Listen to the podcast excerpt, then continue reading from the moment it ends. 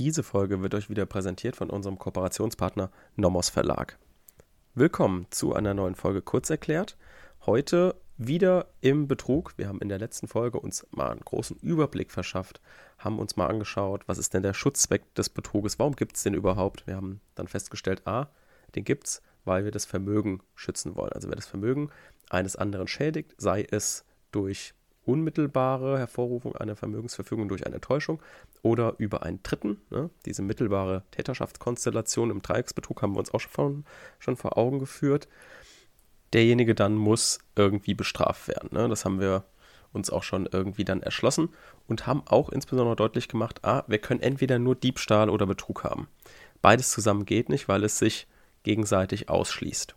Und zwar im Diebstahl über das Tatbestandsmerkmal der Wegnahme, genauer über den Gewahrsamsbruch, denn wenn etwas gegen oder ohne den Willen eines anderen, des anderen weggenommen wird oder gegen oder ohne des, den Willen des ursprünglichen Gewahrsamsinhabers, dann befinden wir uns im Diebstahl. Sobald der andere aber bewusst über sein Vermögen verfügt, befinden wir uns nicht mehr im Diebstahl, sondern dann haben wir im Gewahrsamsbruch ein tatbestandsausschließendes Einverständnis und dann befinden wir uns im Betrug und sagen, er hat eine Vermögensverfügung vorgenommen, hat unmittelbar über sein Vermögen verfügt, freiwillig dem anderen die Gewahrsam der Sache übertragen und dann, wenn das alles auf einer Täuschung beruht hat, dann befinden wir uns im Betrug und wir haben dann einen Betrug anstatt eines Diebstahls. Das haben wir so uns im Chrom klar gemacht.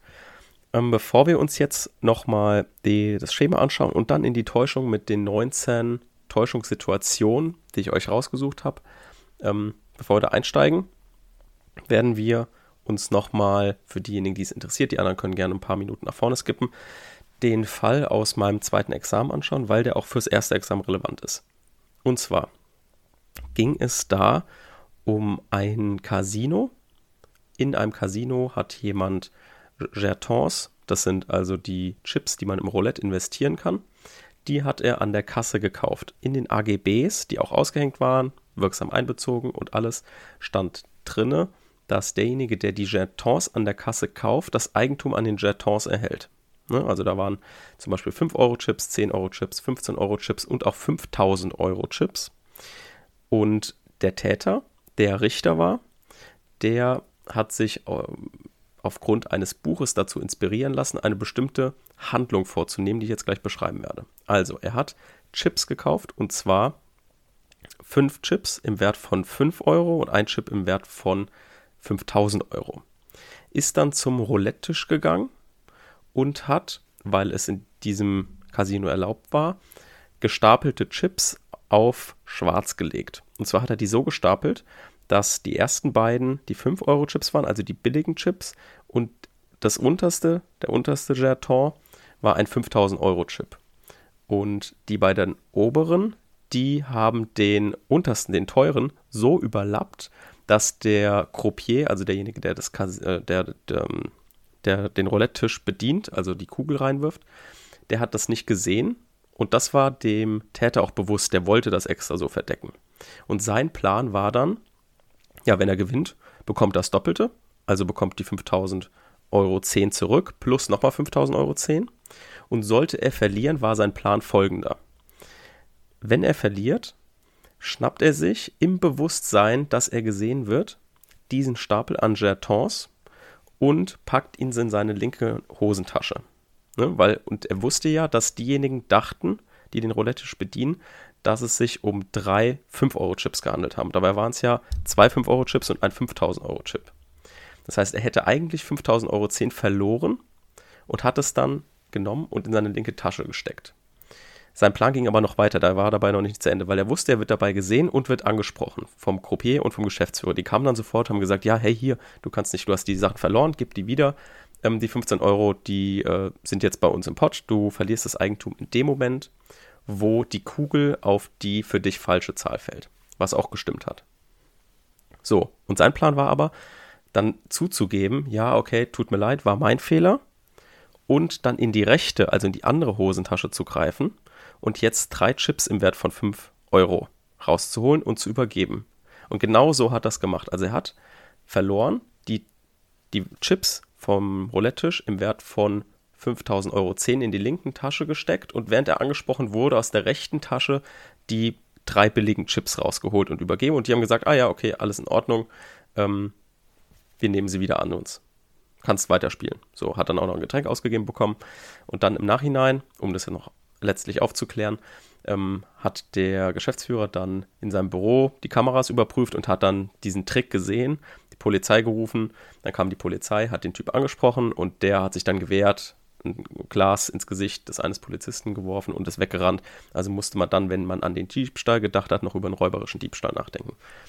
Jetzt ist natürlich die Frage, diese gesamte Handlung, wenn wir uns die in einem Gesamten angucken, was man, glaube ich, machen musste, also weil das ja ein, ein Plan war, diese gesamte Handlung, muss man halt jetzt überlegen, ist das jetzt ein Betrug gewesen oder ist es ein Diebstahl? Und für diejenigen, die da jetzt Lust drauf haben, ihr könnt gerne mal selbst überlegen, auch mit anhand der Folgen, die wir jetzt noch machen werden über den Betrug oder die, die wir schon über den Diebstahl gemacht haben. Schreibt mir doch einfach mal, gerne auch einfach nur, wenn ihr es gar nicht begründen wollt, schreibt doch mal, was euer erstes Gefühl ist. Ist es jetzt ein Betrug oder ist es ein Diebstahl? Letztlich weiß ich es natürlich auch noch nicht. Das werde ich euch erst in einem halben Jahr sagen können, was es war. Ähm, beziehungsweise man kann es wahrscheinlich in bestimmten Foren schon nachlesen. Vielleicht mache ich das schon. Ähm, aber genau, schreibt mir mal gerne. Und ja, finde ich eigentlich ganz interessant, weil wir gerade genau in dem Bereich unterwegs sind, Abgrenzung Diebstahl und Betrug. So, aber jetzt genug des Vorgeplänkels. Also wer jetzt geskippt hat, wir fangen jetzt ähm, mit der Täuschung über Tatsachen an. Wenn wir uns das Schema nochmal angucken, haben wir ja gemerkt, dass die einzelnen Tatbestandsmerkmale aufeinander aufbauen. Denn wir wissen, dass wir eine Kausalität des, der zwei Tatbestandsmerkmale, die übereinander stehen, immer prüfen müssen. Also der, das, der Irrtum muss auf der Täuschung beruhen. Die Vermögensverfügung muss auf dem Irrtum beruhen. Der Vermögensschaden muss auf der Vermögensverfügung beruhen. Und deswegen nehmen wir in unsere Überschriften in der Klausurbearbeitung im Gutachten schon auf, dass es nicht nur eine Täuschung ist, sondern eine Täuschung über Tatsachen. Dann, dass es ein täuschungsbedingter Irrtum ist, eine irrtumsbedingte Vermögensverfügung und eine verfügungsbedingter Vermögensschaden.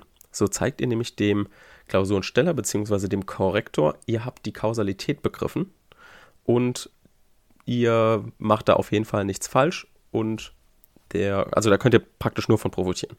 Weil diejenigen, die nur Täuschung, Irrtum, Vermögensverfügung, Vermögensschaden schreiben, die machen natürlich auch nichts falsch, aber wenn ihr halt einen mehr bietet, dann fällt das natürlich auf und gibt auf jeden Fall dann ähm, vielleicht einen Punkt mehr oder es gibt den Ausschlag, wenn ihr zwischen zwei Punkten steht. Deswegen immer gerne so formulieren, wie ich das auch gerade gemacht habe.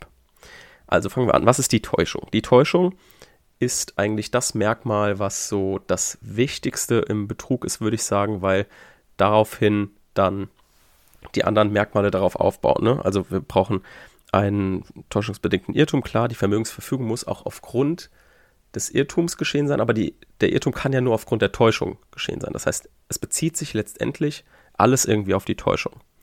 Und deswegen müssen wir gucken, was ist denn jetzt genau eine Täuschung? Eine Täuschung ist nach der Definition jede intellektuelle Einwirkung auf das Vorstellungsbild eines anderen, die geeignet ist, eine Fehlvorstellung über Tatsachen hervorzurufen oder aufrechtzuerhalten.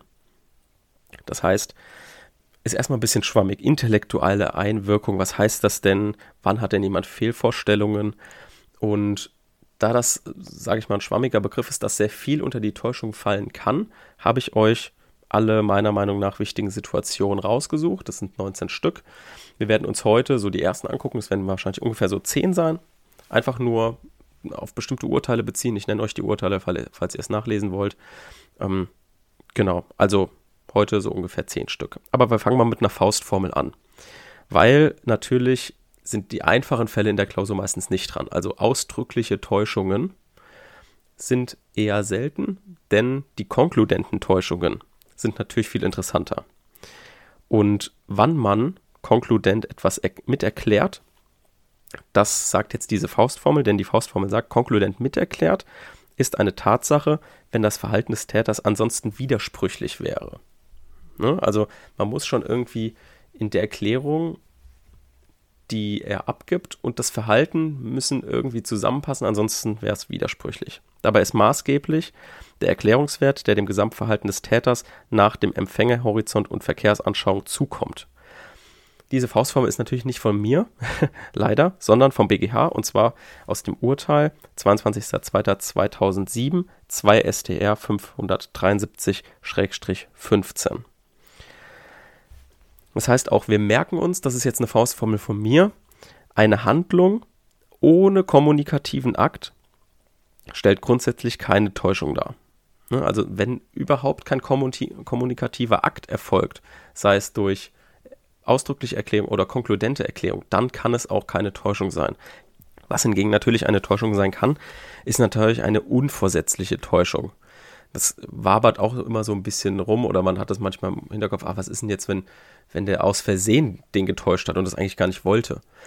Dann haben wir natürlich eine Täuschung, klar, aber wir wissen schon, dass es ja gar kein Vorsatz ist. Wir brauchen ja Vorsatz bezüglich der Täuschung. Ne? Ist klar, also das ist so ein bisschen so ein, so ein Problem, was man, was eigentlich kein Problem ist, sondern klar, wir bejahen dann die Täuschung irgendwie, weil die Täuschung rein objektiv vorliegen muss und wenn er jetzt ihn getäuscht hat, muss er das nicht gewollt haben. Aber natürlich im Rahmen ähm, des Vorsatzes muss er natürlich äh, den getäuscht haben. Was natürlich jetzt äh, nicht bestraft wird, ist äh, fahrlässigen Betrug gibt es nicht. Ne? Das heißt, ähm, letztendlich, wenn jemand jemand unvorsätzlich täuscht, dann ähm, kann der nur die den Vermögensvorteil wieder abschöpfen durch Bereicherungsrecht oder ähnliches. Aber bestraft wird eine fahrlässige, ein fahrlässiger Betrug nicht.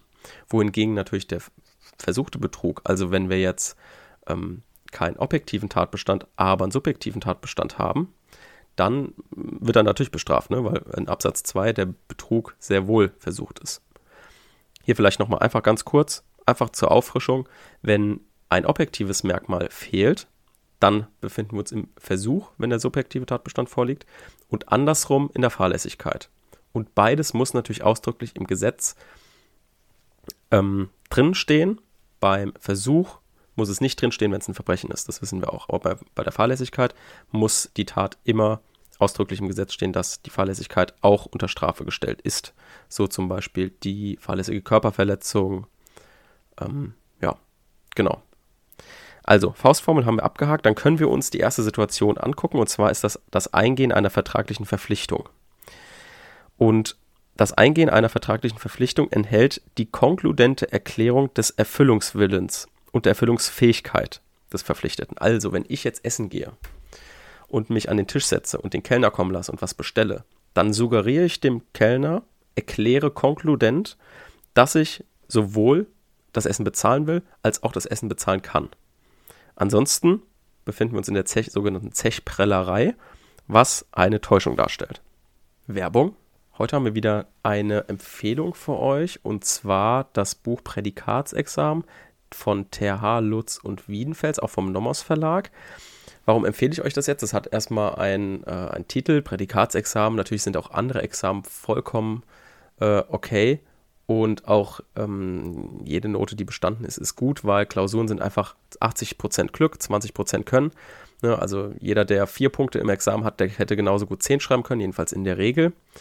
Ähm, ist halt das Problem, dass halt am Ende die Noten nur im Examen zählen und die vorherigen nicht. Aber das würde jetzt zu weit führen. Auf jeden Fall will ich euch die Empfehlung für das äh, Buch Prädikatsexamen geben, weil es mir auch im Rahmen der Examsvorbereitung sehr geholfen hat. Denn hier sind Hinweise zum effektiven Lernen drin. Also wer Probleme mit effektivem Lernen hat, kann da gerne reinschauen. Es sind vor allem Musterpläne drin, was ich besonders relevant fand für Arbeitsgruppen auch. Und Lernpläne. Das heißt, jeder ist im, vom Examen immer damit beschäftigt, oh, wie mache ich meinen besten Lernplan. Hier sind auf jeden Fall Tipps drin. Und das Buch ist auch deswegen sehr sinnvoll, weil da auch generell Tipps dabei sind, wie man Arbeitsgruppen gestaltet. Viele machen nämlich auch hier Fehler, indem man zum Beispiel mit zu vielen Leuten in eine Arbeitsgruppe geht, indem man, indem man vielleicht die Arbeitsgruppe falsch zusammenstellt. Das ist alles, sind alles Punkte, die man auf jeden Fall berücksichtigen sollte und die in dem Buch alle aufgeführt sind. Also, Prädikatsexamen, TH Lutz Wiedenfels vom Nommers Verlag. Werbung Ende. Dann der generelle Abschluss eines Vertrages, also wenn wir jetzt, jetzt nicht beim Essen befinden, sondern ähm, generell irgendwie einen Vertrag eingehen, eine Lebensversicherung oder etwas anderes, einen Wettvertrag vielleicht auch, das schauen wir uns gleich an. Der Abschluss eines Vertrages enthält die Erklärung des Vorliegens der Umstände, die den jeweiligen Geschäftstyp ausmachen. Das heißt, die Geschäftsgrundlage bilden. Also, meine Erklärung enthält auch, dass die Geschäftsgrundlage vorliegt also dem Angebot auf Abschluss eines Vertrages, ist zum Beispiel regelmäßig die konkludente Erklärung zu entnehmen, dass der in Bezug genommene Vertragsgegenstand nicht vorsätzlich zum eigenen Vorteil manipuliert wird. Das sind also zwei Beispielsfälle.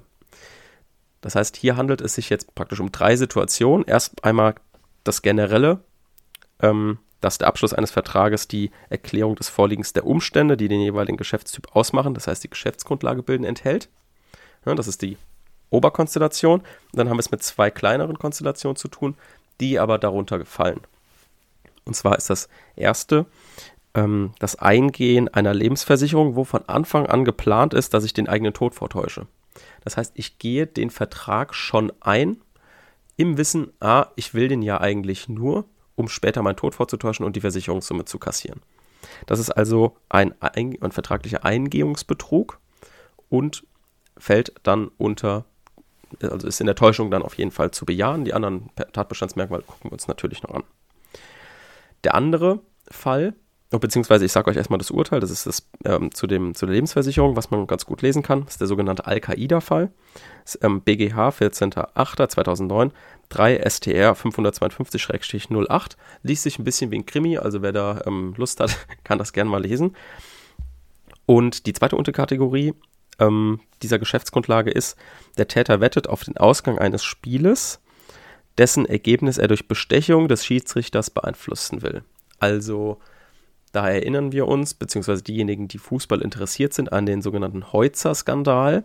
Das war ein Schiedsrichter, der eben Spiele manipuliert hat und das war, dem liegt ein BGH-Urteil auch zugrunde. 20.12.2012, 4 STR 125-12. Für diejenigen, die auf Fußball interessiert sind, da waren auch mehrere andere Schiedsrichter beteiligt, die wohl auch Geld angenommen haben. Ähm, da gab es jetzt, ich weiß jetzt gar nicht mehr, wie der Schiedsrichter hieß könnt mich gerne korrigieren, Felix Zweier oder so. Ähm, oh, bevor ich jetzt hier was Falsches sage, also korrigiert mich gerne. Mm, der schien da auch irgendwie drin verwickelt zu sein und darf aber weiterhin pfeifen. Da gab es vor einem halben Jahr, glaube ich, irgendwie einen relativ großen Skandal, der jetzt aber auch wieder abgeflaut ist und ähm, auch so, ich glaube, unberechtigt war. Aber wie gesagt, verbessert mich da gerne, falls ich da, falls ich da falsch informiert bin. So, das heißt, wir merken uns jetzt für solche ähm, Konstellationen einen folgenden Merksatz. Das Verschweigen einer vorausgegangenen oder zukünftig geplanten Manipulation stellt im Rahmen von Austauschverhältnissen regelmäßig eine konkludente Täuschung über die Geschäftsgrundlage dar. Das heißt, Manipulation, wo wir ja schon wissen, das muss irgendwie ein Betrug sein, aber wir müssen es natürlich auch irgendwie rechtlich fassen können. Manipulationen, die im Vorfeld einer Vertragseingehung schon bewusst waren. Und ich genau aus diesem Grund, weil ich es manipulieren will, dieses Austauschverhältnis eingehe dann enthält meine Erklärung diese konkludente Erklärung, diese konkludente Täuschung. Ne? Okay. Und ähm, ja, wenn man jetzt zur Abgrenzung zu diesem Wettfall noch einen anderen Fall mal nehmen würde, und zwar BGH 11.03.2014, 4 STR 479-13, steht auch in der Use 2014, 658. Hier erhält der Wettende einen Tipp, dass ein Spiel manipuliert sei und hält diese Information für nicht sicher, also weiß nicht genau, okay, könnte manipuliert sein, ich wette trotzdem mal drauf. Ähm, also er wettet dann entsprechend auch Geld, ähm, klärt aber den Betreiber des Wettstudios natürlich nicht darüber auf.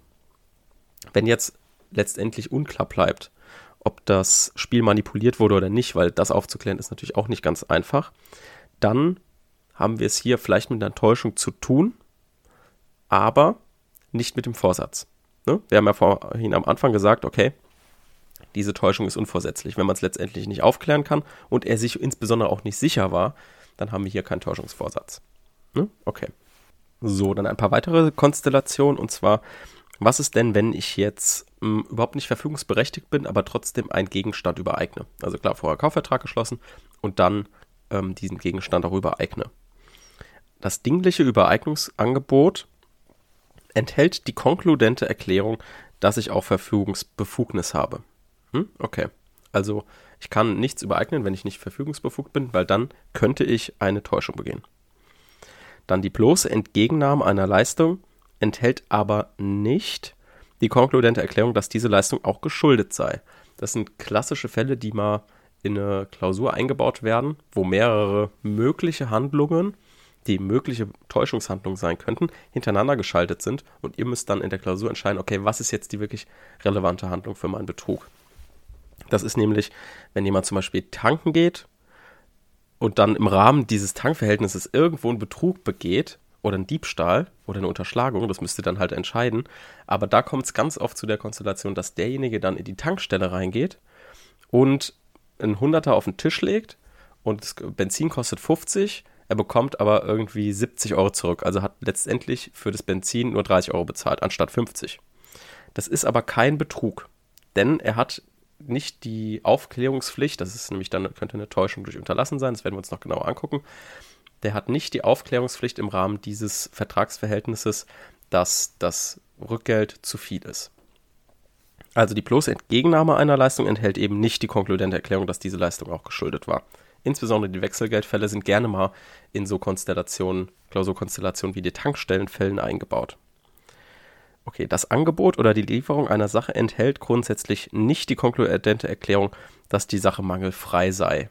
Das wäre auch ein bisschen krass, würde ich mal sagen, weil wir dann immer, wenn wir uns im Kaufrecht mit Mängeln auseinandersetzen, noch im Hintergrund irgendwie den 823.2 in Verbindung mit äh, 263 haben müssten. Ne? Ähm, das ist natürlich dann, das ist einfach zu weitgehend. Da muss man sich einfach im Zivilrecht auseinandersetzen. Und äh, ja, deswegen ist das auf jeden Fall keine Situation, ähm, die zu einer Täuschung führt. Dann das Angebot einer Ware oder Leistung zu einem bestimmten Preis enthält grundsätzlich nicht die konkludente Erklärung, dass dieser Preis auch angemessen und üblich sei. Das geht hin bis zur Sittenwidrigkeit und Wucher. Natürlich sind wir hier wieder im Rahmen der Privatautonomie auch im Strafrecht irgendwie schon gebunden. Wir können nicht nur, weil irgendjemand zu doof ist oder zu leichtgläubig, ähm, und auch gerne mal halt mehr bezahlt, den anderen wegen Betrugs verurteilen, ne? Weil es ist einfach viel mehr Sache des, des Käufers abzuwägen und sich zu entscheiden, ob er jetzt die geforderte Vergütung aufwenden will oder halt nicht. Will ich so viel Geld investieren oder nicht? Ähm, für den Verkäufer besteht halt, wie gesagt, bis zu dieser Grenze der Sittenwidrigkeit und des Wuchers grundsätzlich auch keine, keine Pflicht zur Offenlegung von dem Wert des jeweiligen Kaufobjekts. Selbst wenn das ähm, erheblich unter dem geforderten Preis liegt. So, also wie gesagt, bis zur Sittenwidrigkeit und Wucher ist es einfach ein ganz normales Vertragsverhältnis, je nachdem. Der eine ist halt geschickter im Verhandeln als der andere. So, das müssen wir uns einfach vor Augen führen, dass wir hier nicht ins Zivilrecht irgendwie in die Privatautonomie der zwei Vertragsparteien eingreifen wollen. So, ein kleiner Unterfall wäre dann auch wieder, dass auch die Nichtoffenlegung von im Preis enthaltene Provisionsanteile, die halt automatisch auch den Kaufpreis erhöhen, für sich genommen kein betrugsrelevantes Täuschungsverhalten sind. Also beispielsweise bei bestimmten Versicherungsverträgen, Haustürgeschäften oder bei ähm, Grundstückskäufen, bestimmten Maklerverträgen, wenn ein Makler eingeschaltet ist, da kann man sich einfach als Käufer denken, dass da eine Provision mit einberechnet ist. Das ist auch irgendwie wieder Sache der zwei Vertragsparteien oder beziehungsweise dann der drei Vertragsparteien, die da aufeinandertreffen, dass man da dann halt guckt, ähm, dass grundsätzlich erstmal, wenn eine Provision den Kaufpreis erhöht, dass im Grundsatz nach erstmal kein betrugsrelevantes, äh, keine betrugsrelevante Täuschung vorliegt. Genau, das waren so erstmal die ersten Konstellationen. Merkt euch die einfach schon mal. In der nächsten Folge schauen wir uns dann sowas zu den Ping-Anrufen zum Beispiel an, Täuschung durch wahre, äh, wahre Aussagen, dann was ist mit Rechtsauffassungen als Tatsachen, dann schauen wir uns den Fall der Wunderheiler an, das ist auch eigentlich, liest sich auch ganz spannend, so das Urteil, was ich da für euch habe. Und dann gucken wir uns auch noch die Täuschung durch Unterlassen an, die wir eben schon ein bisschen angerissen haben, ne, mit äh, der Situation in der Tankstelle mit dem Wechselgeld. Denn ähm, eine Täuschung durch Unterlassen ist immer nur möglich, wenn eine Grantenpflicht besteht, ne, haben wir ja auch schon in Paragraph 13, schon in, den, in dem allgemeinen Teil besprochen, ähm, wird hier praktisch nur angewendet noch auf die Täuschung. Und genau, das werden wir uns in der nächsten Folge anschauen. Und bis dahin, tschüss.